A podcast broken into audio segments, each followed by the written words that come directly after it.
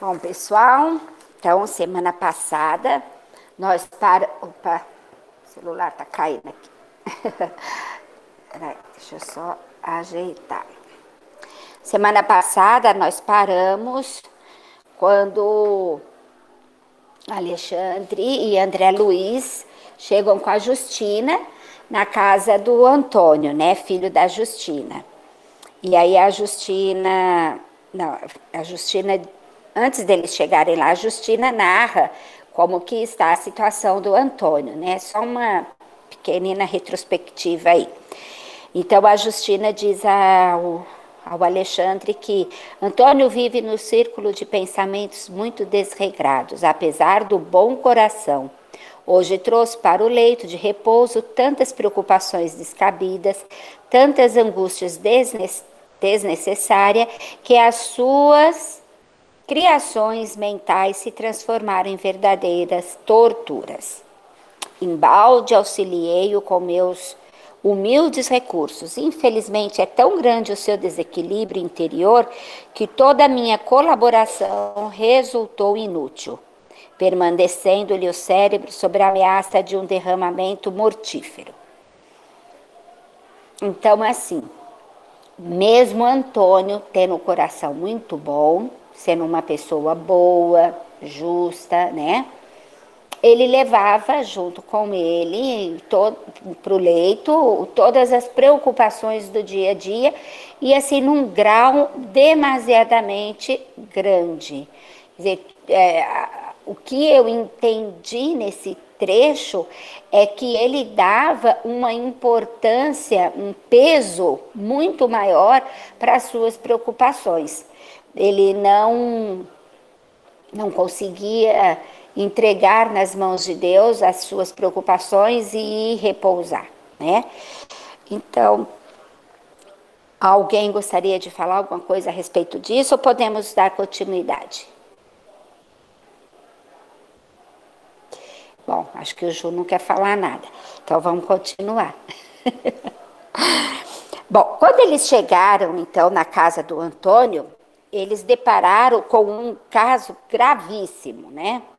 Antônio estava assim à beira do desencarne, com uma trombose localizada em uma artéria que irrigava o córtex motor do cérebro. Ele estava à beira de desencarnar. Né? A, a, essa questão fez lembrar quando as pessoas falam assim, eu estou morrendo de ódio, estou morrendo de raiva, estou morrendo de preocupação, né? E realmente é, as pessoas não sabem e não percebem, mas realmente elas estão assim é, morrendo, porque estão contaminando tanto o seu organismo com, com todas aquelas energias construídas através dos pensamentos, né? Que eles estão contaminando de verdade o seu corpo físico. E aí Alexandre socorre imediatamente o, o enfermo, tocando em seu cérebro perispiritual. Lembrei daquela questão que a Juju levantou outro dia em aula, a respeito lá, né, da, do armazenamento de conhecimentos e tal. E, e como nós sabemos, o corpo perispiritual, ele tem o formato, né, o corpo físico e o corpo perispiritual têm o mesmo formato. E, e o perispírito, ele é uma matéria. Ele é uma matéria mais sutil, principalmente dependendo da evolução é, moral e espiritual do espírito ali, né?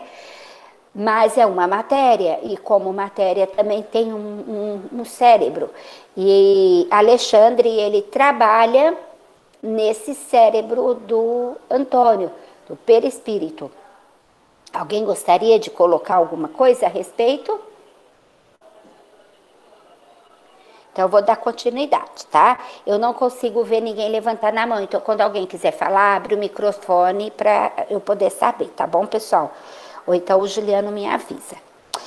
Alexandre diz ao enfermo que ele foi acidentado por ele mesmo, através dos pensamentos em conflitos injustificável. Preocupações excessivas criaram elementos de desorganização cerebral.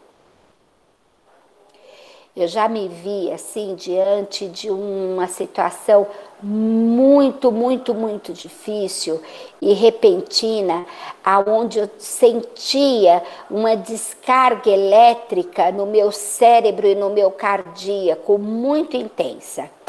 E onde eu tive que fazer exercício de respiração e orando muito consegui sair daquilo. Mas se eu tivesse assim, eu senti que se eu não tivesse tido essa, é, é, não sei se agilidade de, de pensamentos, esse suporte espiritual, eu teria é, tido alguma, alguma reação mais grave fisicamente, porque eu senti de fato no cérebro toda essa reação. E quando nós recebemos impactos vibratórios, eles atuam diretamente nos nossos centros de força. E os principais, assim, os que primeiro recebem esses impactos, é o cardíaco, o gástrico e o frontal. Então, eles vão diretamente atuar é, ali naqueles centros de força e trazer uma reação física para nós. Então, há um desequilíbrio bem assim é, é, rápido e que processa isso aí e que desarmoniza demais o nosso corpo físico e desarmoniza demais o nosso corpo perispiritual também. Então, isso é muito sério, gente. Isso é muito grave. O cuidado que a gente tem que ter, porque nós estamos sujeitos a ter esse tipo de impacto vibratório é, em qualquer momento da nossa vida, do nosso cotidiano. Nós podemos sofrer isso. Então, a prece e o preparar-se é, pela manhã ajuda muito. Fala, Ju. É interessante a Cássia, que é, o que eu destaquei é quando ele fala para o Antônio, mantenha-se vigilante. O Alexandre fala isso, né? Nosso auxílio pede a sua cooperação. Isso eu achei muito interessante, por quê? Por causa do relato que André Luiz fez. Né? Ele fala assim: o moribundo, desligado parcialmente do corpo, abriu os olhos fora do invólucro de carne, dando a entender vagas noções de consciência. Aí fica assim: mas espera aí, ele estava desdobrado, né? O corpo físico estava ali, tava, o, corpo físico estava moribundo, né? Tava tendo aquele, é, aquela questão no, no, cerebral, né? No cérebro. E mas o o espírito, né, o desdobramento, como assim ele estava inconsciente? Aí a resposta está no parágrafo seguinte, quando o Alexandre fala, que é os pensamentos dele.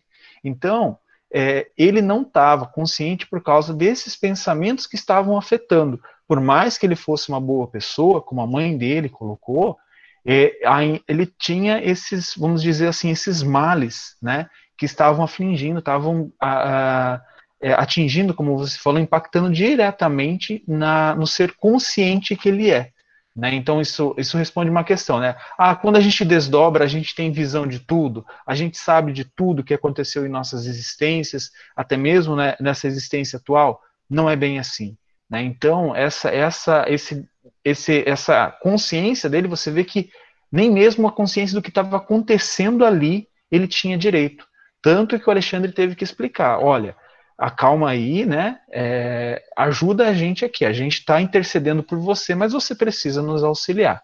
Às vezes os médicos falam isso para a gente, né? Olha, mantenha calma aí que a gente está trabalhando aqui. Vou te dar essa, essa picadinha e tudo vai, vai começar a se acalmar. Né? Mas é uma questão interessante essa, essa, esse, esse ponto que o André fala de que o espírito mesmo em desdobramento ele não tinha essa consciência, né?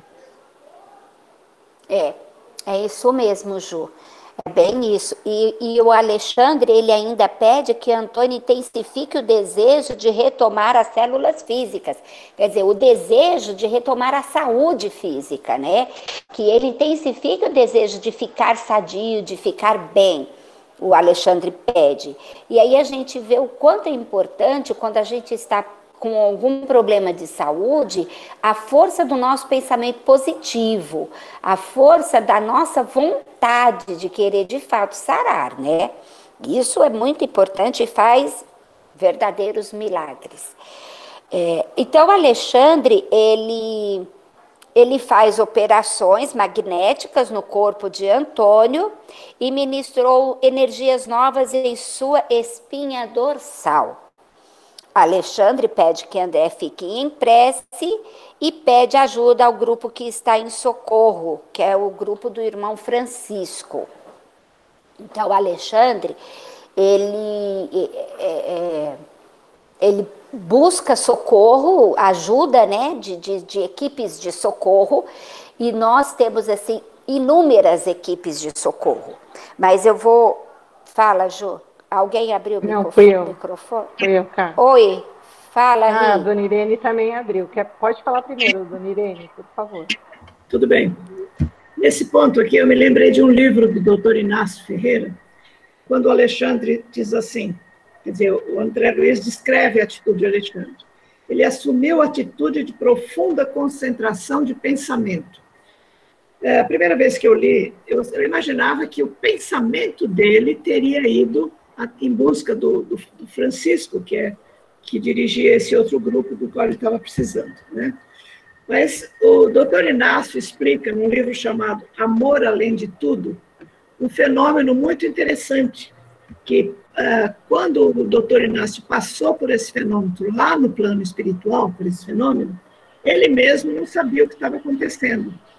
Mas é mais ou menos assim, ele estava indo, era um domingo de manhã, ele estava indo para uma reunião no, no Hospital Esperança, onde um médico que veio de uma outra, de uma outra de uma outra colônia espiritual mais avançada, ele iria explicar algumas coisas, iria, iria trazer um aparelho que iria começar a ser usado no Hospital Esperança.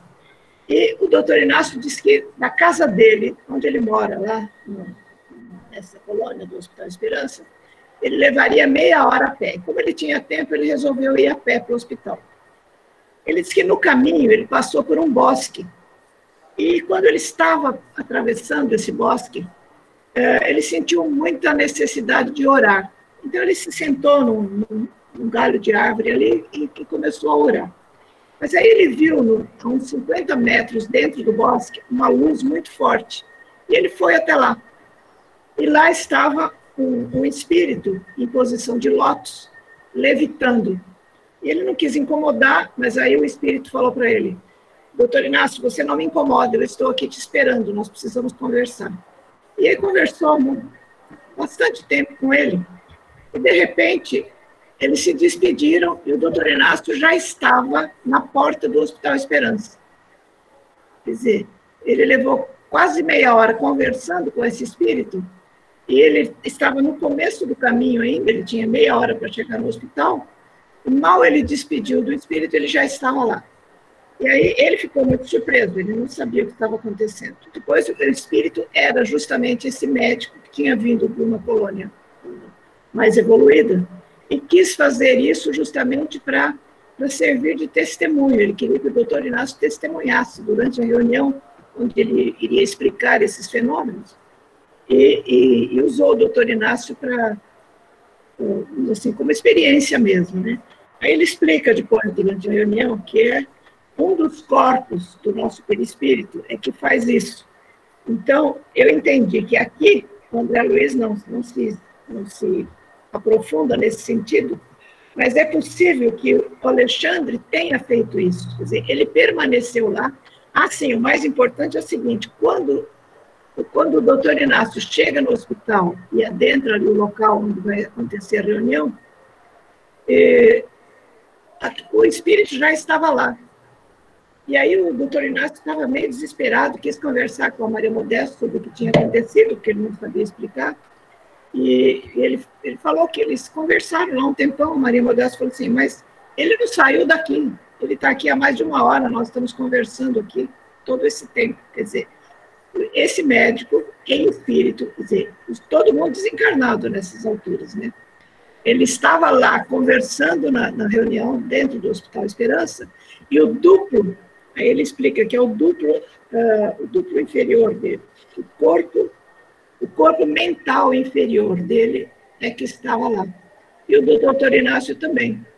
Quer dizer, o doutor Inácio, o perispírito, continuou caminhando com os outros corpos, e o corpo mental inferior dos dois é que estavam lá nesse bosque, conversando.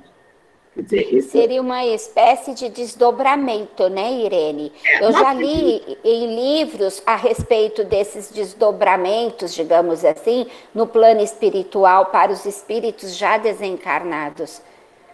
É, eu acho que é uma coisa além do desdobramento. A gente chama de uhum. aqui, mas deve ser um fenômeno um pouco mais avançado, né? É, eu digo assim para ficar mais fácil da gente compreender, né? Uhum tudo bem. Mas é, eu, eu, eu, acho que os espíritos têm essa capacidade, né, de é, conversar com outros espíritos, não, não, é só em pensamento, eles vão mesmo. Quer dizer, eles uhum. é um desdobra, uma espécie de desdobramento, mas é o corpo, é, o corpo mental inferior é que está lá, conversando Entendi. com o outro. Acho que é um, é um, o Posso dar um, pegar um gancho aí? Eu de recomendar, inclusive, é Amor Só além... um minutinho, Douglas. A Irene tá e a Rita tá na fila. Não, eu, a intercessão era em função do que a Só o nome do livro, Amor Além de Tudo, doutor Inácio, quem é. quiser se aprofundar. Eu, só, só, eu não vou interromper. É, Obrigada, Irene. Rita. É, eu queria dizer só o seguinte: no livro Tabernáculo Eterno, Adamastor também faz esse mesmo problema quando ele sai, é convidado por aquele mentor dele para ir para uma quinta, uma outra dimensão superior e ele se desdobra perispiritualmente, que foi uma novidade para mim que eu não, não, saberia explicar, mas isso realmente existe. Perdão, Rita. Não tem problema, Douglas. É, foi até bom a dona Irene e você falar sobre esse assunto do livro, do, do caso da, da Mastor, porque no domingo nós fizemos um uma reunião sobre a apostila de passes e eu estava tentando me lembrar o nome desse livro é, que a dona Irene acabou de falar, que eu havia lido, que falava dessa experiência do doutor Inácio, dos níveis, dos subníveis, né, e eu não me lembrava o nome do livro, então é esse livro aí. Mas, Amor é, além de tudo. É, que eu, le, eu leio, mas eu acabo esquecendo o nome do livro e tal. Eu tenho e... ele, mas ainda não é, vale muito a pena, que, nossa, é muito rico de conhecimento. E é, voltando aqui para o que você falou agora um pouquinho sobre os passos, o que me chamou a atenção foi que o Alexandre ele estava fazendo um passe magnético no corpo físico, né, no corpo inanimado, que ele fala aqui, do assistido do, do Antônio. E eu achei interessante que ele começou a ministrar energias na espinha dorsal, né, do, Sim do, e, e além do fígado também, da, da, região do fígado. E aí eu fiquei pensando, né, do, do, tentando linkar com o conhecimento que nós temos sobre magnetismo e o porquê que ele estava atuando na espinha dorsal, pensando é, em eu ia, eu ia falar isso. Pode falar, Ri. Não, então vou deixar você falar. Não, de tá jeito nenhum. Eu ia levantar a questão, o porquê que ele trabalhou na espinha dorsal. Se alguém sabia do porquê disso, pode falar. É, é eu vou falar o que eu acho, mas eu acredito que o Ivens né, é o mais, mais apto a isso. Mas o que eu acredito é que é por conta da medula óssea, né, para que de repente o corpo dele começasse a produzir células boas do refazimento físico dele. Além do que, uma coisa que a gente, que eu já consultei e aprendi é que o acesso também ao timo, que também está ligado ao sistema imunológico do corpo, ele não é feito pelo cardíaco e sim pelo humeral. Então, pode ser também um dos motivos que ele tenha feito essa aplicação no passe, né, no refluxo no sistema dorsal. Mas vamos pedir para o doutor Ivens nos auxiliar. Ivens, você tem alguma coisa a acrescentar aí para nós? É, isso me chamou a atenção também, ainda comentei com o Juliano. Eu comecei pensando é, primeiro no fígado.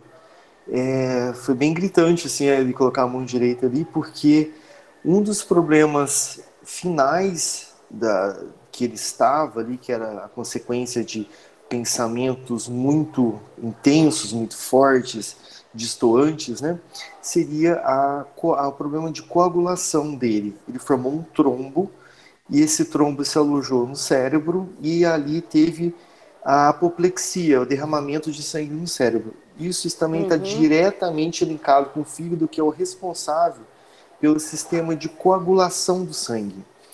É, ele faz esses fatores de coagulação, então ele controla diretamente o que vai ser coagulado e o que não vai ser coagulado. Então ele estava evitando, possivelmente, que ele formasse outros trombos.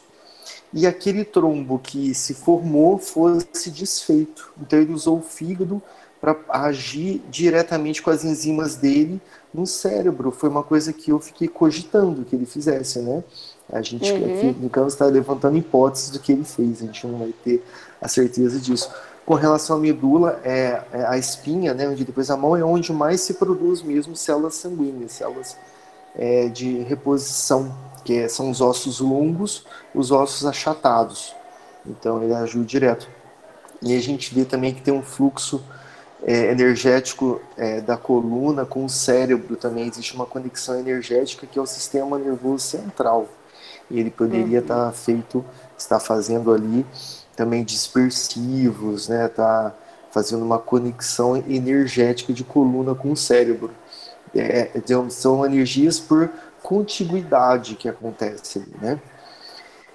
São essas hipóteses que a gente levanta. E a gente vê que, o, às vezes, o nervosismo, a ansiedade contínua ao longo de uma vida inteira de uma pessoa vai trazendo consequências de acúmulos é, aos poucos dessa é, desses problemas no corpo físico que vai é, gerando né, essas doenças. Que a, a, gente faz até uma analogia com a arteriosclerose.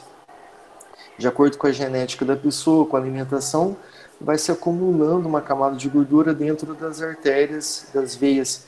Eu acho que o fator energético ali perturbante ao longo de uma vida toda também vai acumulando nos seus lugares recíprocos, no caso aí o cérebro, que é muito comum a pessoa extremamente nervosa, a pessoa extremamente tensa, ela tem consequências nessa, principalmente é, no cérebro, mas também no coração, né? Então uhum. a, a gente vai tendo mais essa prova aí nessa questão, né? Que, que o exemplo que o livro nos trouxe.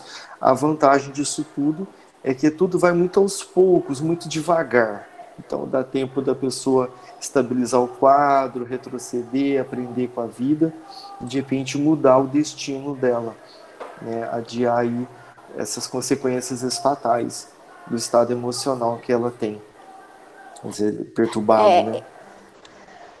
Eu já li em vários livros, inclusive em livros da, da, da Irmance, contando assim a respeito de pessoas que abreviaram o seu tempo de vida na Terra por assim a, a décadas, sabe? Que diminuíram o seu tempo aqui de, de décadas, justamente por viver uma vida de descontrole emocional, sabe? De viver assim tudo muito intensamente, tudo muito forte, muito nervoso, muita ansiedade, muita preocupação, tudo ter um peso muito grande. Né? Então, a pessoa não ter essa estrutura emocional e isso abreviar em décadas até o seu tempo de vida, né? na sua programação reencarnatória ali, ter a, assim, diminuído esse tempo justamente por causa desses, é como o, o, o Ivens estava falando, é, a pessoa acho que vai acumulando enzimas nocivas que vai prejudicando os seus órgãos, né, Ivens? Sim, assim como a gente faz com o corpo físico, que a gente vê, percebe, acompanha com exames, vai acontecendo também com o perispírito, vai acontecendo com o corpo espiritual, que aí depois vai passar para o corpo físico, né? Só como a gente não uhum. vê, às vezes a gente não se preocupa com o que não está vendo, mas agora a gente acaba tendo uma responsabilidade estudando esses livros e sabendo o que pode acontecer com a gente. A gente começa a observar melhor as coisas na gente, as mudanças energéticas, as consequências no corpo. É, as enxaquecas, dores de cabeça, está muito ligada a isso também, uma sobrecarga mental de estresse, de ansiedade, pessimismo, nervosismo, né? pressão alta, diabetes, muita coisa, né? E, uhum. Então, só que tudo é muito devagar, tudo aos poucos, então a gente não precisa também ficar é, estressado, é, neurótico com isso, porque tudo é muito vagaroso. Nós temos tempo para retroceder tudo. A gente não precisa ficar apavorado com que isso. Que bom, né? Dá tempo.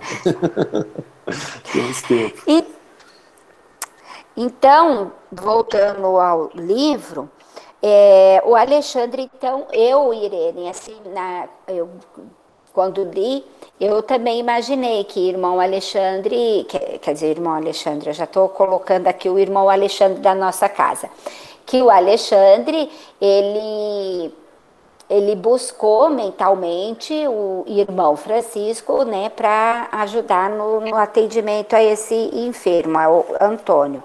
Mas independente de da forma como ele buscou essa ajuda, ele buscou. E a equipe do irmão Francisco chegou ali para auxiliar. E aí eles tirando lá, era o irmão Francisco, mais umas senhoras junto com ele, mais outros desen trabalhadores desencarnados, né?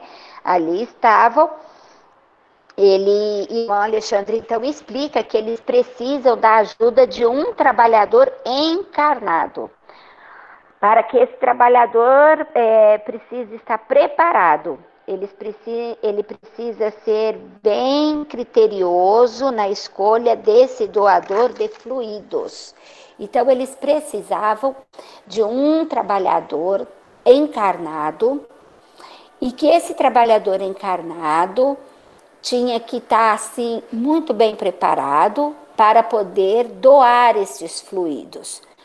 O que eu entendi e quero que quem teve assim, né, se coloque também quem teve uma compreensão a respeito disso, desses eh, critérios aí que eles tinham que ter esse cuidado na escolha desse trabalhador encarnado, é que ele, além de ter um corpo físico é, é, preparado, assim, apto a doar esses fluidos, né, ele tinha que também ter uma moral porque só a saúde física não seria o suficiente, né?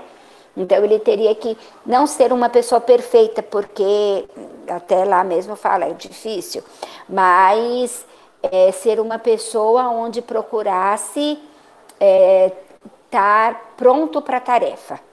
Porque às vezes a gente acha que se preparar para a tarefa é só nos dias da tarefa. E não é. Todos os dias à noite, quando vamos dormir, se somos trabalhadores, nós somos convocados para a tarefa do Cristo. Então, muitas, muitas e muitas vezes nós somos convocados para trabalhar à noite durante as horas do sono, em socorro, ou estamos em grupos estudando. Então, quando a gente se coloca à disposição, a coisa acontece. Quem gostaria de falar? Sou eu. eu só queria acrescentar o seguinte. Por favor, Irene.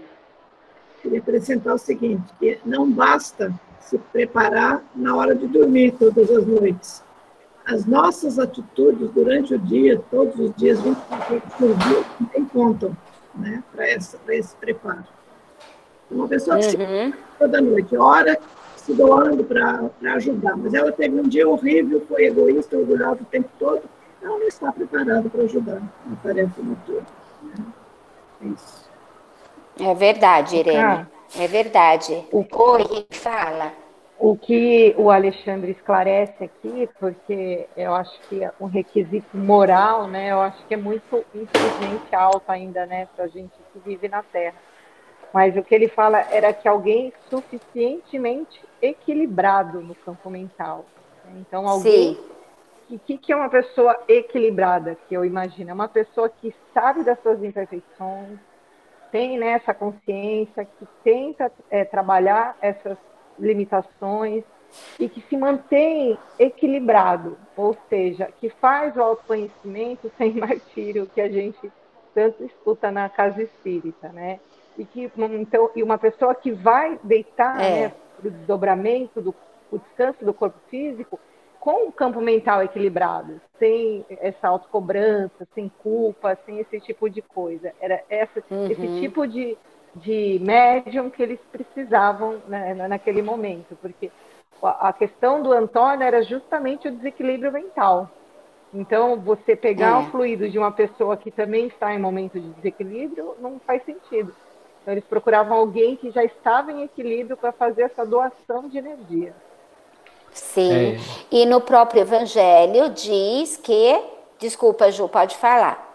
Não, e é interessante que é, esse irmão fala, né, que eles têm um companheiro que atenderá razoavelmente. Né? Então, assim, uhum. não vai atender do, do, jeito que ele queria, né? Eles queriam, sei lá, um, um profissional, mega profissional cirurgião, sei lá, da, da The Best, mas é, não tem. A gente vai ter um, um, razoável aqui. E o que a gente percebe é que esse, esse rapaz, né, que, que vai atender aqui, né, o Afonso, é, ele já atua junto com essa corrente, né, com esse grupo de assistência há muito tempo. Então, assim, ele está sempre envolvido, mas mesmo assim atende razoavelmente. Né? Eu me vi tanto nesse, nesse Afonso, né, que eu acho que é dessa forma que eles veem, olha, não tem, vamos pegar o Juliano lá mesmo, que serve, né? Mas é razoavelmente. Se não tem tu, vai tu mesmo. Quebra o galho, né? Alguém que quebra o galho. pois é, mas no Evangelho tá que se reconhece o verdadeiro cristão pelo esforço que ele faz em vencer as suas limitações, né, os seus defeitos.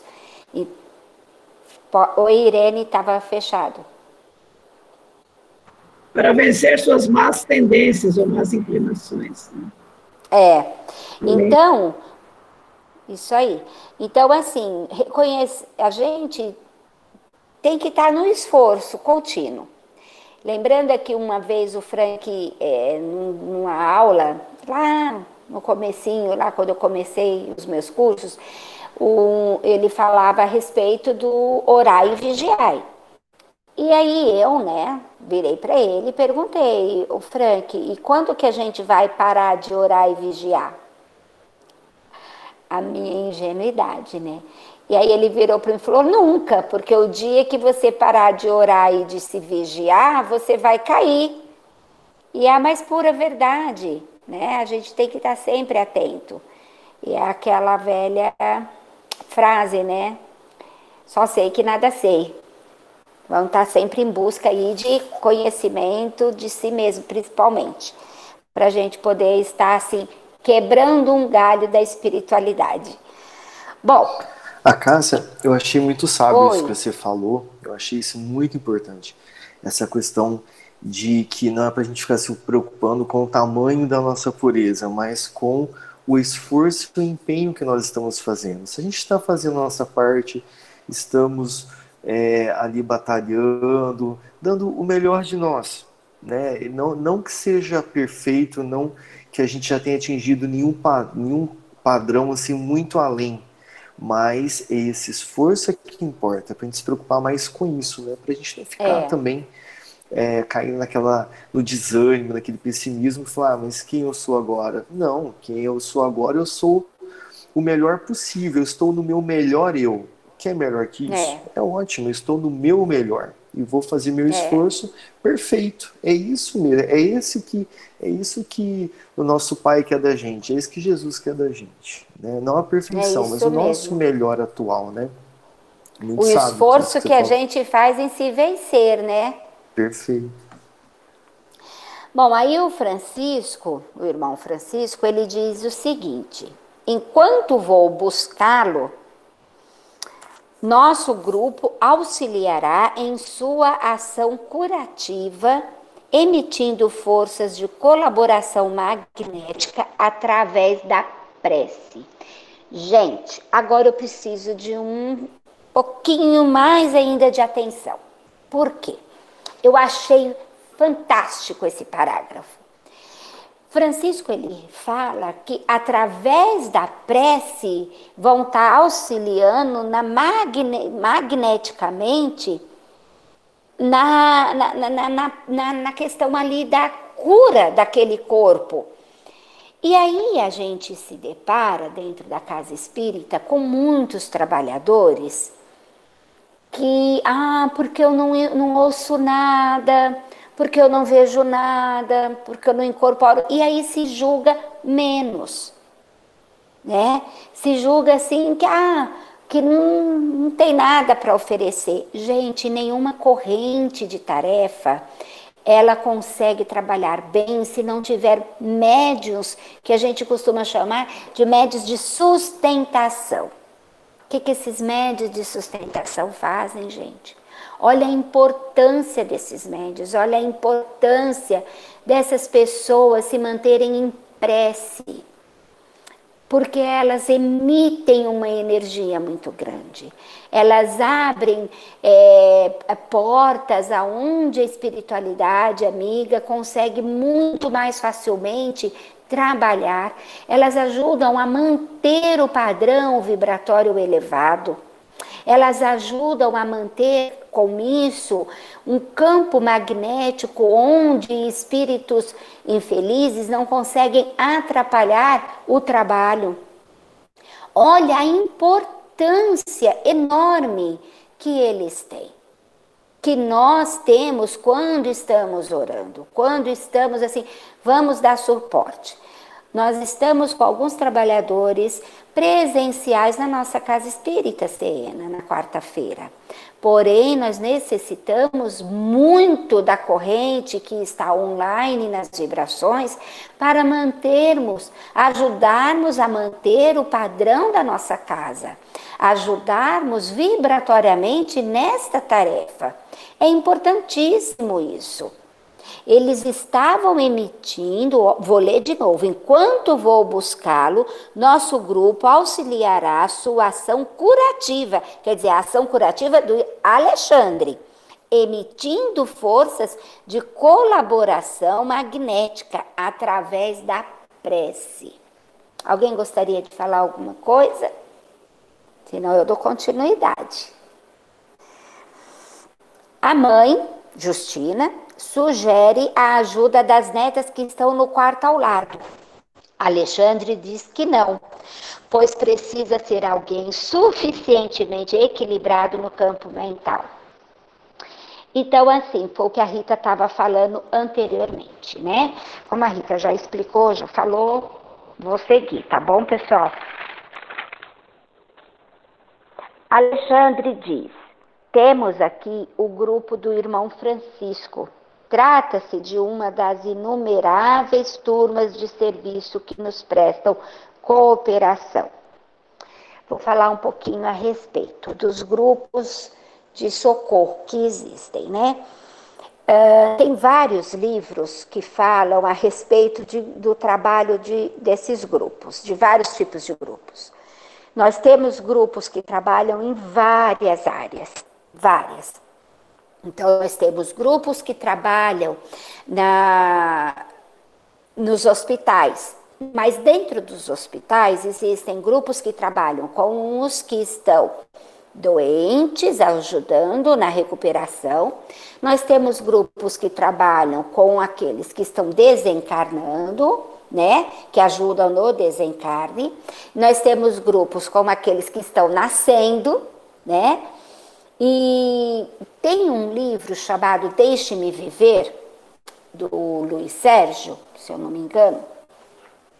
Ele, ele narra assim, várias equipes que trabalham de, no, no amparo a, a, a questão da natividade né? A questão assim do nascimento das pessoas, do processo de encarne dos espíritos, de como se processa tudo isso. E tem inúmeras equipes.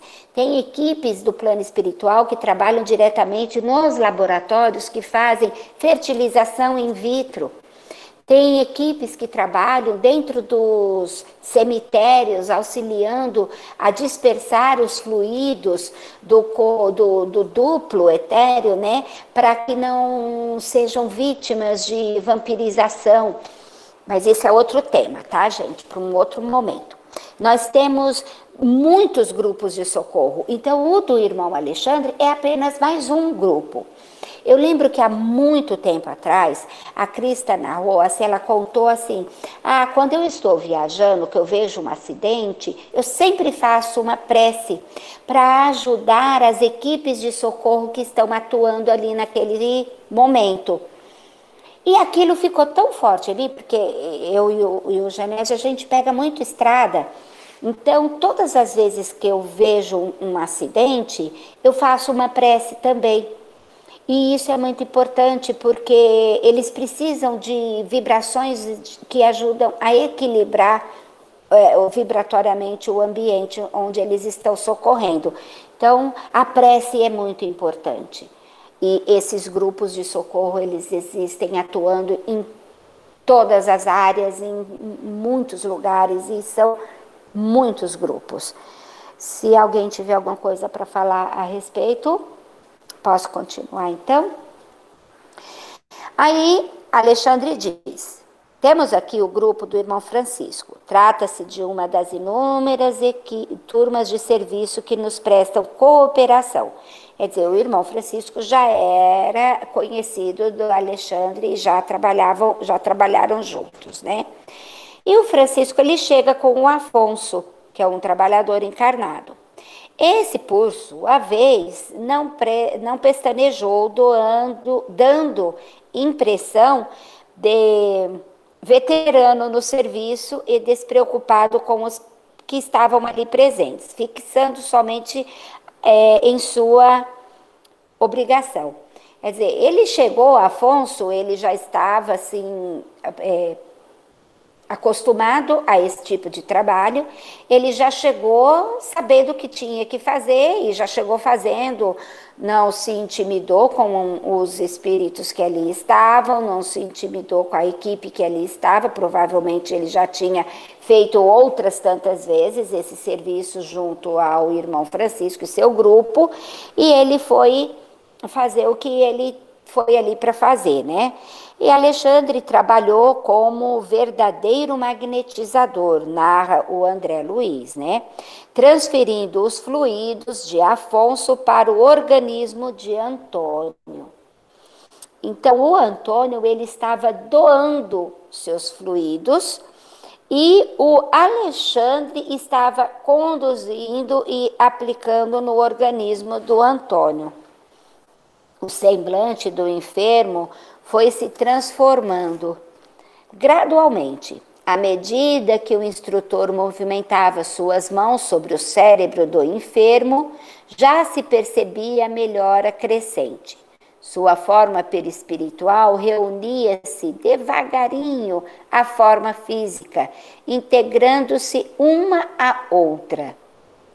Porque o Antônio estava em processo de desencarne quando eles chegaram.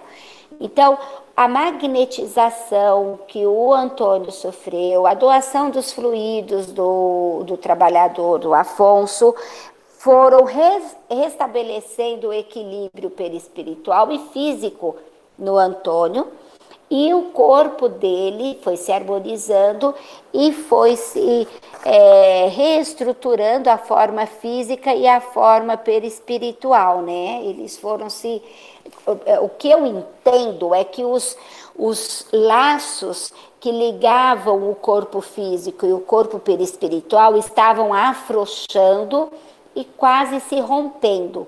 Com a atuação do Alexandre e da doação do encarnado, esses é, esses organismos eles foram se reestruturando e foram voltando esses laços a se fortalecer eh, mais ainda ali.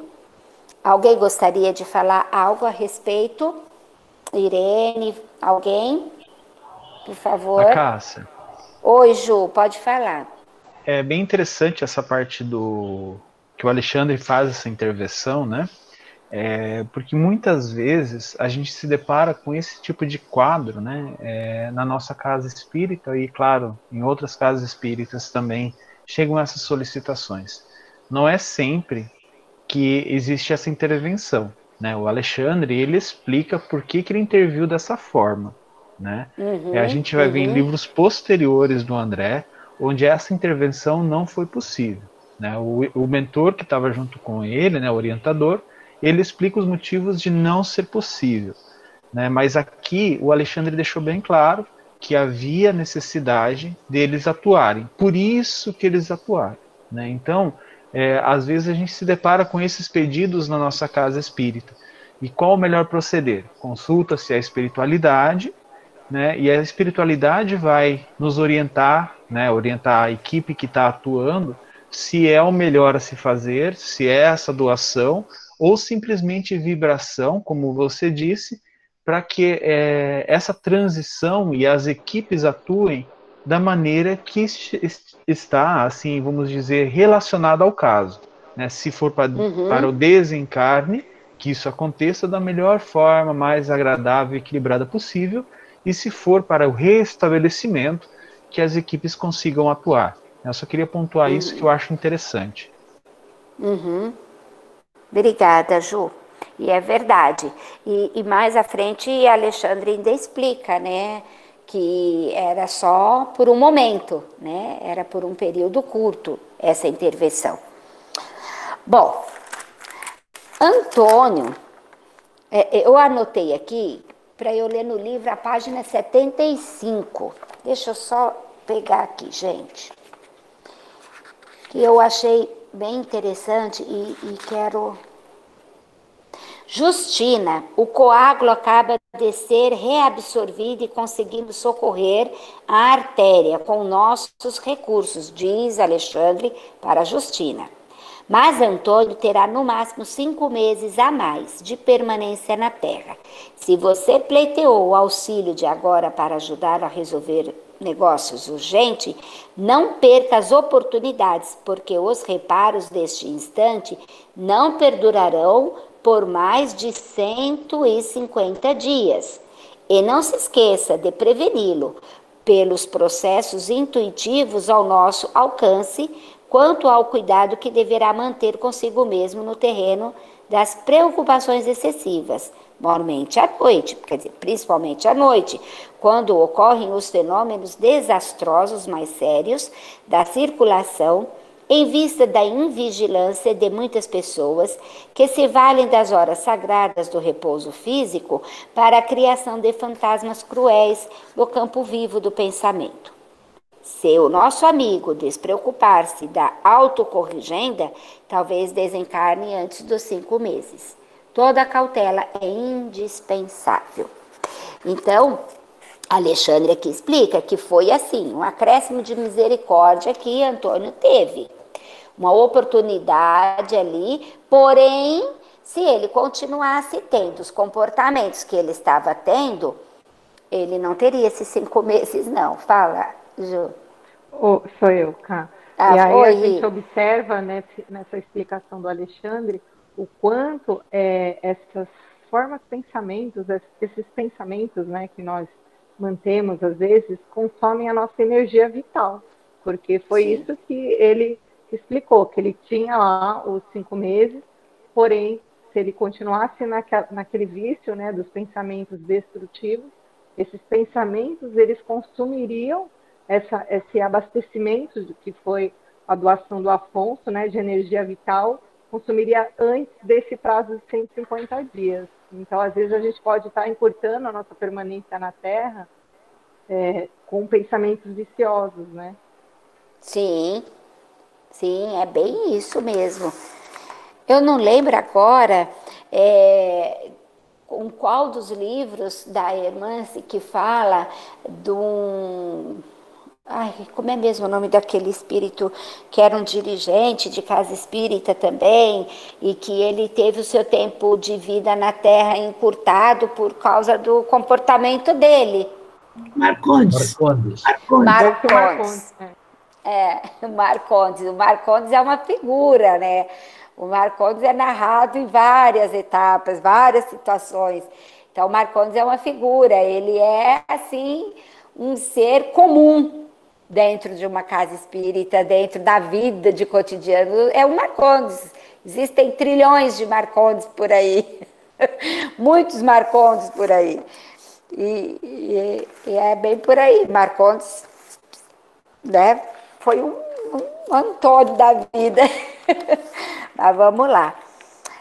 Bom, a, a, e o Antônio, ele acorda assim, apavorado, né? Ele acorda apavorado, pedindo por socorro, por ajuda, é, diz que está morrendo, as filhas saem correndo para socorrer ele.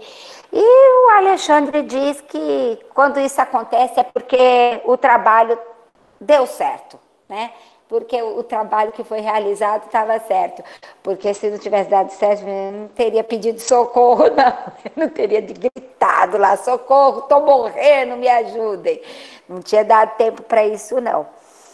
E, e daí as filhas correm lá e vão socorrer, e o pessoal, a equipe do irmão Francisco se despede, vai continuar seus trabalhos, o Afonso é levado de volta lá, né, para o descanso dele, e já na rua, irmão Francisco fala sobre o grupo, seu grupo de socorro. Ele explica que eles são uma das inúmeras turmas de socorro que colaboram na crosta. São milhares de servidores ligados a diversas regiões espirituais mais elevadas. Explica que estão ligados a, várias instru... a vários instrutores de nosso lar e que têm tarefas especializadas, que a deles destina-se ao reconforto de doentes graves e agonizantes, e que as condições de luta para os enfermos são mais difíceis à noite porque os raios solares durante o dia destroem grande parte das criações mentais inferiores dos doentes em estado melindroso. Não acontecer no mesmo à noite quando o magnetismo lunar favorece a, as criações de qualquer espécie, boas ou más. Vou dar um, tem ainda uns minutinhos.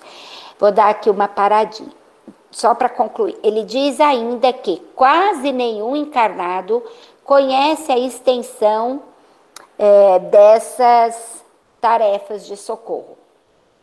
Bom, nós temos aí algumas, alguns aspectos. Primeiro, as tarefas de socorro especializadas, que foi aquilo que eu estava falando anteriormente, né? Segundo, os raios solares ajudam a é, destruir grande parte das criações mentais inferiores dos doentes em estado melindroso. Uh, eu conheço assim algumas pessoas que vivem, que já viveram na Europa, né, e algumas que ainda vivem.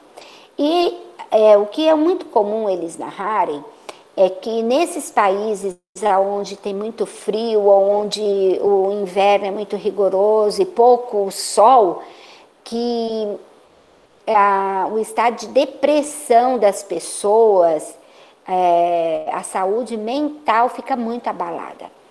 A depressão, assim, ela vem com muito mais facilidade.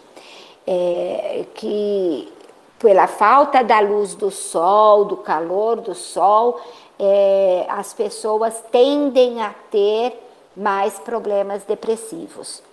Eu achei isso muito interessante e também me levou a ficar pensando a respeito da.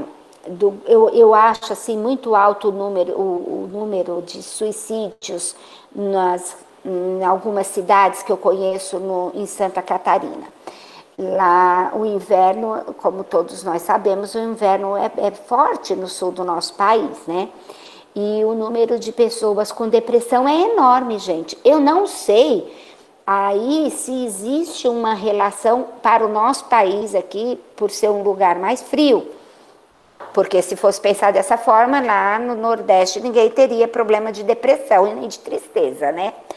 Porém, também é fato de que o nordestino ele é um povo bem mais alegre, bem mais humorado e faz piada com tudo. Mas, enfim, é essa questão da luz solar destruir esses, ajudar a destruir essas criações mentais inferiores. E que a, o magnetismo da Lua, magnetismo lunar, favorece as criações de qualquer espécie, boas ou más. A gente, é, o orar e vigiar é constante, né? É, de estar tá prestando muita atenção mesmo em, em tudo em tudo, porque de dia, de noite, não importa. A gente estava conversando na aula anterior a respeito das propriedades da luz do sol, né? Do, do, que o sol emana. E agora também temos as propriedades do magnetismo lunar, e a gente sabe disso. Nós temos dois minutos, Ju, ainda? Sim, tá. Cássia. Uhum. Então, é, vou só concluir isso aqui, tá, Ju? E aí a gente pode já fazer a prece. Que agora já está bem no finzinho, na próxima a gente consegue terminar. É, mais à frente ele fala ainda assim: reclamar compreensão e resultado de criaturas e situações ainda incapacitadas para dar construir exigência mais cruel, constitui exigência mais cruel que a solicitação de recompensas imediatas. É dizer, que as pessoas, nós encarnados, temos pouco conhecimento dos grupos de socorro e da importância que eles têm para o nosso cotidiano. Mas que reclamar a, a, a, a nós compreensão e resultado de, de, disso é, é ser mais cruel ainda do que esperar que tudo que se faça aqui se receba de, de recompensa. Então, assim, somos muito ignorantes diante das verdades eternas, diante de tudo que nos cerca. A nossa visão é muito limitada, o nosso conhecimento é ínfimo, é muito pequeno, é muito pobre. Nós não conhecemos nada, nós não sabemos nada. E por mais que a gente se dedicar a estudar e buscar um conhecimento, nós ainda vamos desencarnar sem compreender praticamente nada, nada. Então, assim, só para encerrar é, esse, esse, essa parte do, do nosso capítulo, eu, eu quero, assim, chamar a atenção para algo que eu outro dia estava até falando com meu esposo. Esse ano de 2021 eu falei para ele que eu quero me dedicar a estudar mais, porque eu acho que eu não estou estudando quase nada. Então, é, vamos de fato buscar mesmo esse estudo, esse conhecimento, para que a gente não desencarne tão ignorante, sabe? Tão tapado diante das verdades de Deus e do universo e de tudo que nos cerca. Pessoal, acabou o nosso tempo, tá? Então, vamos fazer uma prece e semana que vem a gente encerra, falta só um pedacinho. O Cá, desculpa, Oi. já tá, mas é, rapidinho, só para a gente ir com essa reflexão, isso é, que você acabou de ler, esse trechinho final, né, que eles têm essa consciência, o Alexandre estava instruindo o André, que a gente que eles o André precisava ter essa consciência de não exigir né, qualquer tipo de atitude nossa encarnado com relação a, a, aos trabalhos que eles executam ao nosso favor. E isso eu, é uma coisa que sempre é, eu fiquei assim muito pensativa, pensando na tarefa da nossa casa espírita. Nós sabemos que o trabalho da casa espírita é justamente de orientar né, o assistido, que ele precisa mudar de atitude para que ele possa, que ele é o principal beneficiado quando ele tem essa mudança porém não nos cabe né, julgar e, e, exigir qualquer tipo de mudança, como quando muitas vezes a gente fala, ah, mas a gente, a pessoa precisa fazer a parte dela. Então a gente está indo totalmente ao contrário do que Alexandre está falando, né? Do que Alexandre está mostrando para André. Então acho que isso é verdade, Rita. É, é, não tirando o propósito de orientação da casa, mas eu estou falando que a gente precisa refletir bastante sobre isso.